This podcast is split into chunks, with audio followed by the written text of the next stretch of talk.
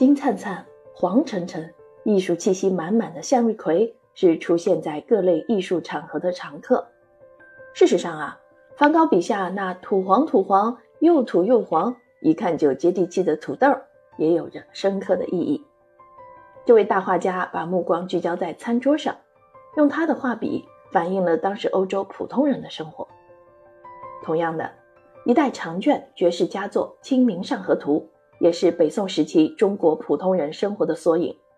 里面不但有外卖小哥出没于饭店取餐，还能看到当时流行的瓦舍演出，从中感受到人们生活的乐趣。事实上啊，每幅画作都有自己的时代背景，或多或少地反映了当时人们的生活细节。藏在名画里的生活一书，从中外名画出发。讲解名画背后有关人们生活的各种故事，了解不同时期中西方人们的生活。从总体来看，本书分了三个部分：一是讲人生，包括生当作人杰、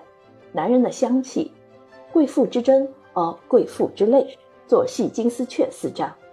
对比了东西方人们日常的生活；二是讲物语，包括高阶产品的傲慢与偏见。洋货的魅力两章，讲解了人们对待高阶产品、外来文化的态度。三是讲习俗，包括春节驱邪考、江户一日闲两章，分别讲解了中国春节贺岁传统与日本人的生活习俗，分析了因传统观念不同而对生活造成的影响。正如作者所说，从具象的画面中观察每个人的生活。甚至想象他们的对话和心理，于是那些过去的人都动起来了，